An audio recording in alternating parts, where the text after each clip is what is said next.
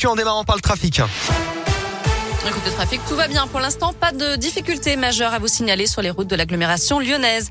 À la une, il y a un an, jour pour jour, il se voulait rassurant et déclarait l'espoir est là. Allusion au début de la campagne vaccinale. Emmanuel Macron adressera ses vœux aux Français ce soir à 20h. À cette même date, l'an dernier, il promettait une économie plus forte et un nouveau matin français.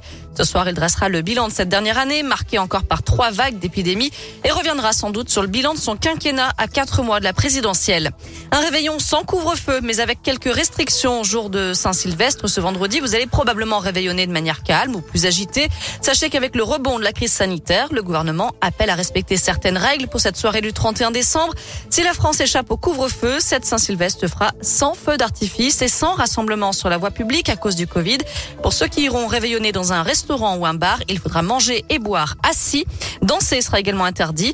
Alors vous, qu'avez-vous de prévu pour ce soir? Radescoop est allé vous poser la question. On fait un repas chez des amis, un petit repas à 4-5, euh, tranquille. Moi, j'ai prévu euh, une soirée avec des copains. Et euh, pour être plus tranquille, on a prévu de tous se faire tester avant. Non, pas grand-chose, vu la situation sanitaire. Vraiment, pas grand-chose du tout. À la maison, un petit repas, soirée raclette, tout simplement. Vu les taux qui montent, qui montent, qui montent, qui montent, on plaide la sécurité plutôt que... Voilà. En famille, entre nous, avec les enfants, la femme, tout simplement. Pas de grande tablée, pas de grande fiesta, tout simple. Oui, je vais le faire avec des amis. On est une dizaine à peu près. Bon, on est étudiants et c'est vrai que Bon, on fait attention quand même. Je pense qu'on va peut-être faire des tests avant. Euh, voilà. En parlant de se faire tester, on vous rappelle que les autotests sont désormais en vente dans certaines grandes surfaces. Rendez-vous sur Radescoop et sur l'appli Radescoop pardon et radescoop.com pour apprendre à les utiliser correctement. Aujourd'hui, le variant Omicron est majoritaire en France. Il est détecté dans 62% des cas. Le taux d'incidence du Covid dépasse les 1000 cas pour 100 000 habitants dans quatre régions, dont Auvergne-Rhône-Alpes. Face à cette situation, la campagne vaccinale se poursuit. Notez qu'à Lyon, les enfants de 5 à 11 ans pourront se faire vacciner au Palais des Sports de Gerland à Lyon à partir de lundi.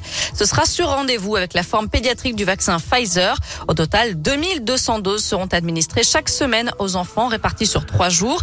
Par ailleurs, deux nocturnes sont organisées pour les 12-30 ans. Ce sera les 5 et 7 janvier. Dans le reste de l'actu, le géant suédois a résisté, mais il finit par plier. Ikea augmente ses prix de 9% en moyenne à partir de demain, conséquence des pénuries et de la hausse du coût des transports.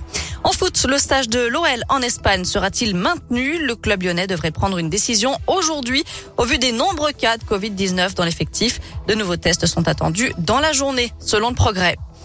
En terminant, Alexis, on s'intéresse aux échecs. Alors, on n'en parle peut-être pas assez, hein, c'est vrai, le jeu des échecs. Mais un Français a été sacré champion du monde cette semaine. Et eh oui, Maxime Vachier-Lagrave s'est imposé en blitz. Alors, moi, je ne connais pas trop trop, mais c'est une catégorie où chaque joueur doit jouer très très vite. Il a un temps limité pour jouer sa partie.